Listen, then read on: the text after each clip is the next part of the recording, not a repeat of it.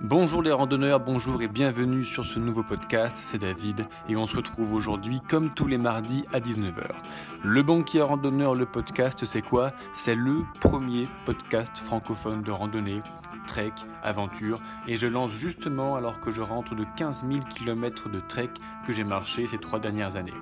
Au programme, on va parler de conseils, d'astuces en randonnée ainsi que des récits pour t'emmener avec moi au rythme de nos pas et au son de ma voix.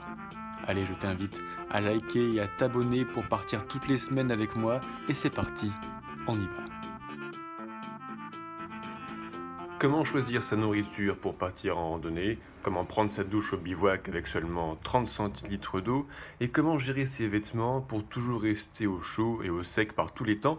Eh bien, c'est exactement le genre de questions auxquelles nous avons répondu cet été à travers tous les podcasts qui ont été publiés sur cette série de podcasts. Alors maintenant que le mois de septembre est arrivé, c'est la rentrée, et je vous propose de faire un best-of des podcasts que vous avez préférés cet été, et ça permettra à celles et ceux d'entre vous qui ont profité de leurs vacances, de la période estivale pour se déconnecter, eh ben, de rien manquer euh, au contenu sur la randonnée et le trek qui est passé sur les podcasts.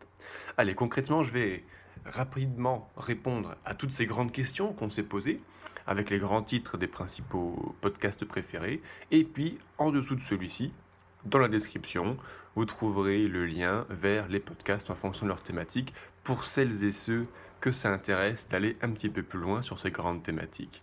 Ce que vous avez préféré cet été et de loin, c'est que manger en randonnée. C'est l'article que vous avez préféré en numéro 1. Et vous avez raison, car la nutrition, c'est extrêmement important pour pouvoir encaisser l'effort prolongé de la randonnée. Surtout avec un sac, surtout avec du dénivelé en montagne par exemple, où concrètement, une journée de marche peut représenter 2, 3, 4, 5 000 kilocalories. D'ailleurs, en parlant de calories, on se concentrera dans ce podcast eh bien, sur les macronutriments plutôt que sur les micronutriments. Alors, qu'est-ce que c'est que tout ça? Les macronutriments, ce sont les glucides, lipides, protides. Et ils sont extrêmement importants à court terme, pour une petite randonnée, on va dire, de quelques jours, parce que pour encaisser l'effort, il va falloir se nourrir effectivement avec de la calorie. Alors que les micronutriments, qui vont être les vitamines, les minéraux, les oligo-éléments. Ils sont évidemment très importants pour avoir une bonne alimentation, mais il se trouve qu'on les trouve surtout dans des types d'aliments qui sont assez peu transportables en rando, et que lorsqu'on a une alimentation saine, équilibrée et riche, on va dire que notre corps est plein de micronutriments qui sont en réserve en nous. Donc si on part que quelques jours ou une semaine en randonnée, eh bien le corps va puiser dans les réserves de micronutriments. A l'inverse, quand on part faire une randonnée au long cours, j'entends par là plusieurs semaines, plusieurs mois, les micronutriments vont devenir effectivement aussi importants que les macronutriments, au risque d'être déminéralisés, dévitalisés, et euh, ça, c'est pas une bonne chose à faire.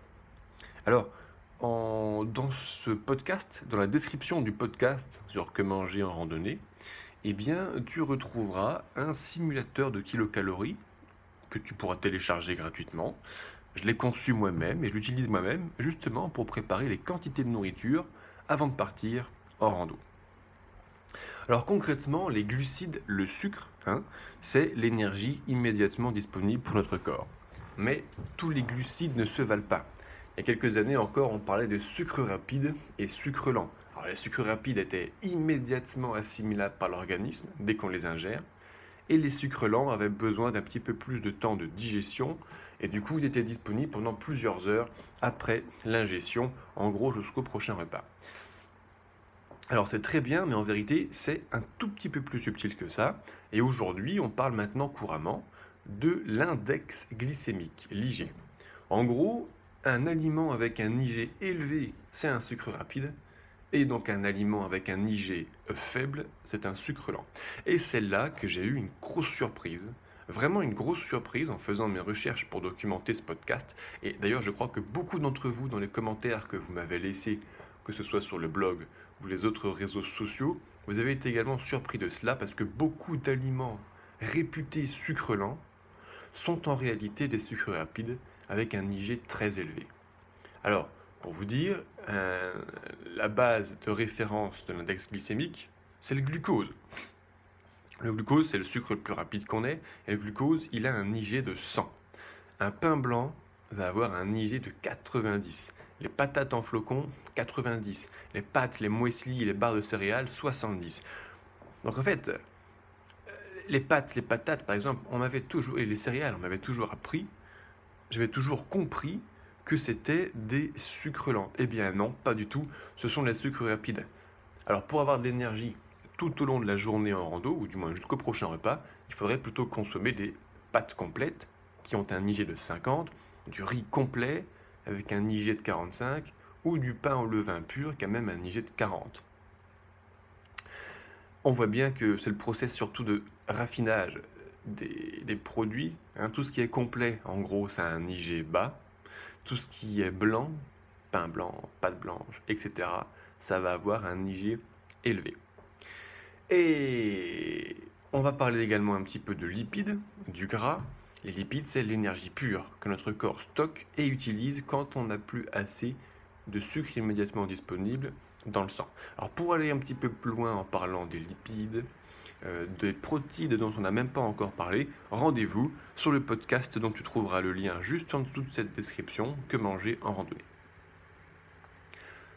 Le deuxième podcast préféré, votre deuxième podcast préféré de l'été, ah oui, la douche de bivouac. Alors comment faire pour prendre une douche de bivouac avec seulement 30 centilitres d'eau? Ça c'est ma promesse de ma petite technique que j'ai mise au point. 30 centilitres c'est pas beaucoup, et on peut faire mieux encore, je pense, mais bon, c'est pas une course. Euh, parce que on n'a pas toujours une douche, une petite rivière de montagne ou un lac sous la main le soir après une belle journée de rando. Et que maintenir une bonne hygiène, c'est très important pour éviter certaines blessures et certaines aggravations de blessures. On en reparle un tout petit peu juste après. Et éviter euh, certaines odeurs. Alors les odeurs, c'est très personnel des randonneurs que ça n'intéresse pas, que ça n'inquiète pas, euh, euh, d'autres un petit peu plus. Et notamment quand on randonne en groupe, notamment quand on randonne en couple, en amoureux, on préférait quand on se change le soir dans la tente qu'il n'y ait pas une odeur de fenêtre. Donc quand même, la petite douche, c'est plutôt sympa. Alors, euh, l'idéal à nouveau pour un bivouac, ce serait de camper près d'une rivière ou d'un lac pour avoir facilement accès à l'eau de manière illimitée.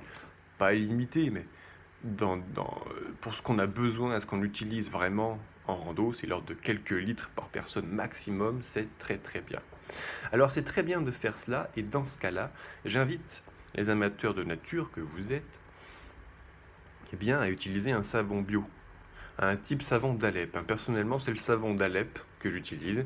Il me sert de savon, de shampoing, de dentifrice, de lessive, de liquide vaisselle. Mais même ce genre de savon, bien qu'il soit dit bio, etc., etc., il, laisse des traces dans la nature.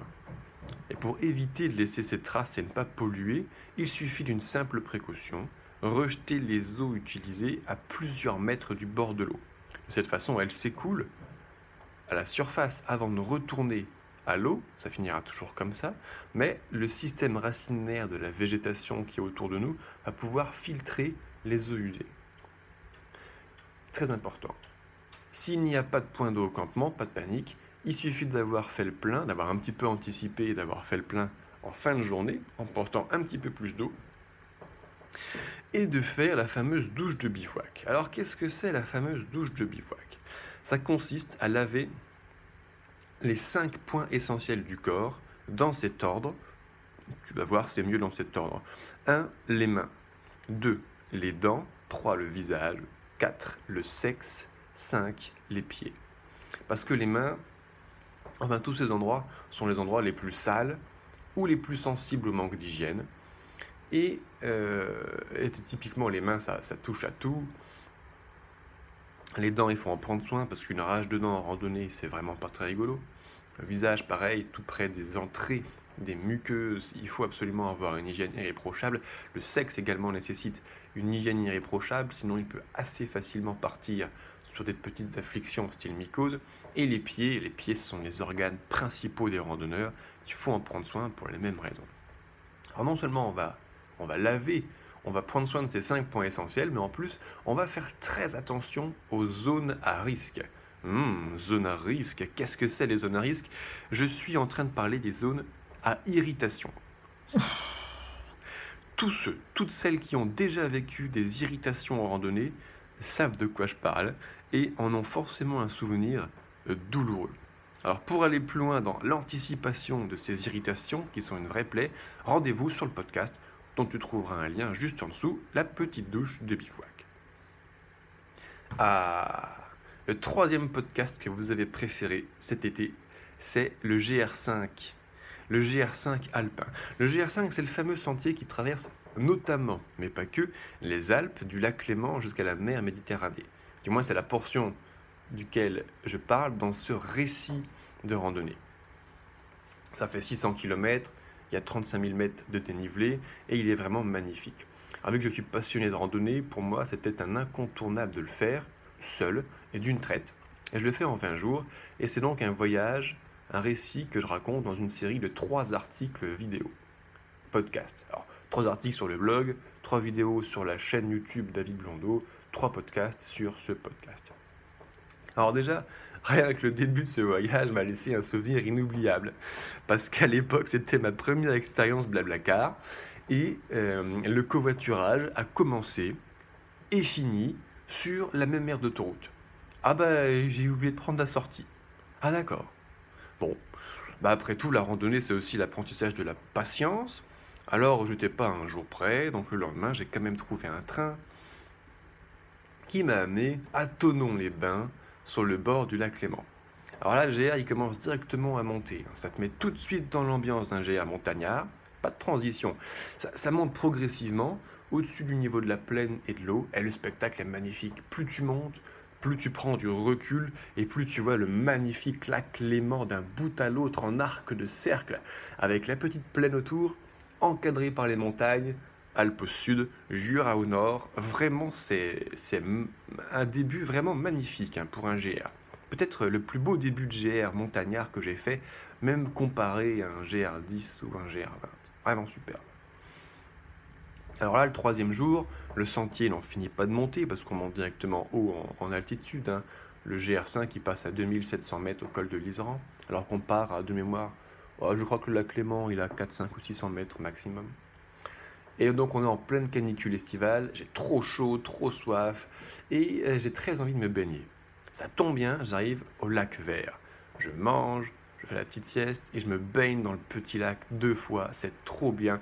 L'endroit est tellement charmant que je finis par y planter le bivouac pour y passer la fin de journée et la nuit, où le premier orage de mon périple me salue. Toujours un, un petit plaisir d'avoir un petit coucou de l'orage juste au-dessus de ma tête en altitude ça met dans l'ambiance. Alors voilà, le GR5 continue son cours, on passe par Anterne, et puis là, on arrive au Brévent. Et là, c'est extraordinaire. Parce que ça fait plusieurs jours qu'à chaque fois que tu passes un col, tu dis Ah, il y a un gros truc là-bas. Et un jour, tu arrives, Ah, il est juste en face de toi. Il est tout blanc, il est majestueux, il est énorme. C'est le Mont Blanc. Il est tellement près quand tu es au sommet du Brévent à 2005 que tu as l'impression que tu pourrais le toucher parce qu'il n'y a plus rien entre lui et toi. Plus rien sauf la vallée de Chamonix qui creuse quand même un sillon de 1500 mètres de dénivelé entre toi et lui. Et justement, c'est la fameuse redescente vers les Ouches, 1500 mètres de redescente d'un coup. Pour continuer à venir traverser les Alpes avec moi, rendez-vous sur le podcast à nouveau, le GR5 alpin en 20 jours. Tu trouveras le lien dans la description de ce podcast. Le système 3 couches. Alors, le système 3 couches, c'est la meilleure façon de s'habiller en extérieur, que ce soit randonnée, trek, alpinisme, etc. Toutes les activités outdoor l'utilisent. Grâce à lui, on peut bien évaporer notre sueur, rester au chaud quand il fait froid et rester au sec quand il pleut.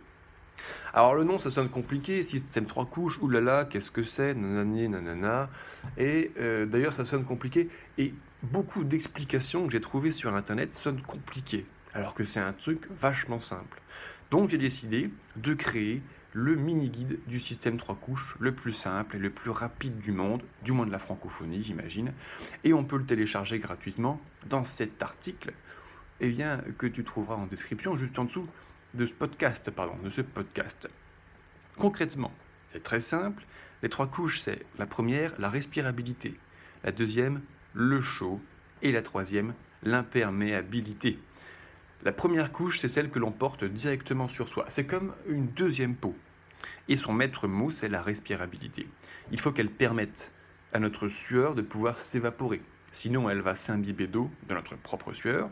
Or, une fois qu'un vêtement est mouillé, il perd ses capacités d'isolant thermique. En plus, quand l'eau s'évapore d'une surface, elle la refroidit. Donc se retrouver dans sa propre sueur, une fois que tu es arrivé au sommet typiquement, en plein vent, la sueur va s'évaporer à la surface de ton corps et c'est une excellente façon de prendre un coup de froid. Alors on en parle en détail dans le podcast entier, mais c'est déjà l'occasion de parler un tout petit peu là des types de matériaux utilisés pour nos vêtements en extérieur. Par exemple, typiquement un textile en fibre synthétique va être très respirant. Il va bien laisser sortir la sueur. Là où à l'inverse, un tissu en coton ne l'est pas du tout. Mais pas du tout. Le coton, il boit l'eau, il va boire l'eau de ta sueur. Donc, pour éviter de tremper, à proscrire. On va parler un petit peu également d'un troisième matériau qui est arrivé il y a plusieurs années déjà sur le, sur le, matos, le matériel outdoor. Je parle de la laine, de la laine mérinos en particulièrement, qui est extrêmement intéressant. Déjà, laine naturelle. C'est la laine du mouton. Elle tient chaud même mouillé, et elle a des propriétés naturelles exceptionnelles de par le fait que ce soit un matériau, la laine naturelle. Elle est antifongique, donc antimycose, antimicrobienne et anti-odeur. Et cette dernière qualité est vraiment surprenante. Hein. Je l'ai testé moi-même. Euh, je me suis équipé laine mérinos cette saison de randonnée pour la première fois. Waouh Je suis très impressionné et c'est un gros sueur qui te le dit. J'ai notamment une énorme sudation du dos et waouh, effectivement, alors ça n'empêche pas de suer, qu'on s'entende bien. Par contre, au niveau d'odeur et d'hygiène corporelle, c'est vraiment impressionnant. Alors pour aller un petit peu plus loin dans la, dans la connaissance de ces matériaux, que je te conseillerais ou non, pour aller plus loin, pour découvrir les secrets de la deuxième et troisième couche du fameux système 3 couches, rendez-vous sur le podcast à nouveau, dont tu as le lien juste en dessous. La passion de la randonnée à d'où m'est venue la passion de la randonnée et pourquoi le banquier que j'étais, hein, le banquier randonneur, le banquier que j'étais a démissionné d'un confortable CDI de cadre dans le tertiaire euh, pour partir marcher 10 000 km tout seul et quels ont été les bienfaits de ce virage que j'ai pris dans ma vie? Eh ben, c'est exactement ce dont on va parler dans cet article, un petit peu plus personnel, euh, voire clairement intimiste. Hein, je tiens à préciser d'ailleurs que ce, ce podcast m'a été inspiré par le collectif de youtubeurs hashtag Randopassion, dont je fais partie. Et donc j'en ai créé à partir de cette euh, vidéo avec mes amis de YouTube, ce podcast. Alors ce qui est intéressant euh, quand on parle entre randonneurs, c'est que notre passion de la randonnée vient d'horizons très différents, mais ça nous amène tous vers un même point. Pour ma part, je suis né à la campagne, dans un village de 50 habitants, donc j'ai tout de suite eu accès, euh, un accès privilégié à la nature. J'ai déménagé en ville à 8 ans, donc j'ai fait les scouts pour continuer à avoir ce contact avec la nature. Et puis j'ai commencé, quand j'ai commencé à travailler, pardon, j'ai commencé à faire du trail, hein, de la course à pied dans la forêt, pour ceux qui ne connaissent pas encore. Alors effectivement, quand j'ai commencé à travailler, j'étais pressé par la vie normale. Et quand on est pressé, on court. Alors, j'ai commencé à faire le trail. Puis, j'ai commencé à prendre le temps, prendre le temps d'aller à mon rythme, celui de mes pas. Et c'est pour moi la marche. Et j'ai littéralement découvert, redécouvert la vie et ses sensations. Le premier ressenti quand je pars marcher, c'est celui de mes sens. D'abord le toucher. Je redécouvre la douceur de l'humus sous mes pieds je redécouvre la fraîcheur de l'eau des rivières que je traverse L'ouïe également, avec les petits oiseaux qui chantent. Le bruissement des feuilles dans les arbres. L'odorat avec les bonnes odeurs de la forêt et des montagnes qui m'entourent. Tous les sens sont submergés par quelque chose de fondamentalement bon et qui accroît mon bien-être. Et puis il y a aussi autre chose. Il y a aussi autre chose Chacun mettra le mot qu'il entend là-dessus, mais j'ai l'impression de me reconnecter à quelque chose de plus grand, de beaucoup plus grand que moi, que nous.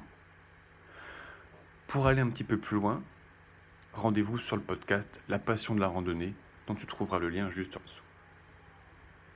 Alors revenons à des considérations beaucoup plus pragmatiques, beaucoup plus matérielles dans notre monde, avec votre sixième podcast préféré de l'été. Alors, chaussures basses ou chaussures montantes Ah, ça c'est une éternelle question posée par les randonneuses, par les randonneurs. Et, c'est une excellente question, car le choix entre la sécurité et la légèreté, c'est un choix difficile qui mérite tout à fait d'être posé. Alors dans ce podcast, on a en fait déjà répondu dans le détail à cette question en commençant par prendre un tout petit peu de recul sur la question. Parce que effectivement, les questions sur le matériel sont les questions que vous me posez le plus couramment, que ce soit sur les messages des différents réseaux sociaux, sur le blog ou même en mail privé, hein, je réponds à, tout le monde. Eh bien, la, majorité des questions concernent le matériel. Quel matériel choisir? C'est aussi pour ça d'ailleurs que euh, les programmes de formation vidéo qu'on retrouve sur le site beaucoup parlent du matériel, parce que c'est une question importante, du moins quand on débute la randonnée. Et euh, la question, si on prend un petit peu de recul hein, vis-à-vis de cela, toutes les questions relatives au choix du matos partent de là. Un subtil dosage entre d'un côté la sécurité et de l'autre la légèreté. Typiquement, plus on veut de sécurité, plus on va porter lourd. Et plus on va être léger, eh ben, moins on sera préparé avec des outils pour affronter les différentes situations, les différentes difficultés hein, qu'on rencontre dans la pratique de la randonnée. Chacun est libre de mettre le curseur entre ces deux valeurs là où il veut, et on est d'autant plus libre de choisir qu'en randonnée, on assume. Et ceux qui ont déjà fait de la randonnée savent très bien que assumer égale porter. J'en ai vu couper leur brosse à dents pour gagner 3 grammes dans leur sac. Et le record que j'ai vu sur le sentier, c'est un homme qui a fait son GR5 avec un sac euh, de 35 kilos. 35 kilos, putain. Pour comparaison, 35 euh, kilos, c'est le poids du sac de Mike Horn quand il traverse l'Amazonie seul pendant 6 mois. Je ne sais pas ce qu'il a pu foutre dans son sac. Ah bah c'est sûr qu'il manquait de rien. Par contre, il a porté lourd, il a douillé. Hein. Ses, genoux s'en souviennent encore. Eh ben, bref, c'est pareil pour les chaussures. On va parler dans ce podcast de deux types de chaussures différents. Hein. Les chaussures basses, ne recouvrent pas la malléole, elles sont adaptées à la pratique de la randonnée, mais sous certaines conditions. C'est pas pour tout le monde et c'est pas pour toutes les randos, on en reparle juste après. Et les chaussures montantes, qui sont en réalité des chaussures mid. Mid, c'est un anglicisme pour middle, qui est la moyenne entre les chaussures basses, donc qui ne couvrent pas la malléole, style chaussures trail, et les chaussures hautes, avec qui remonte très haut, mi-mollet. La caricature, c'est les Rangers hein, de, militaires. Donc les chaussures mid, elles englobent la malléole, mais pas trop. Et euh, bon, c'est un abus de langage, mais du coup, on va les appeler chaussures montantes ici. Ce sont les chaussures, aujourd'hui, les plus couramment utilisées sur la rando. On en parle en détail pourquoi dans le podcast entier, les chaussures basses ou montantes, hein, que tu trouveras juste en dessous. Le filtre à eau. Ah, le filtre à eau, très important. En cherchant un filtre pour partir en trek en autonomie, en, 2017 déjà, j'ai choisi le mini-filtre Sawyer Care. Il est léger, il est fiable et surtout il a une autonomie de filtration d'eau de 375 000 litres d'eau avant d'avoir à changer le filtre.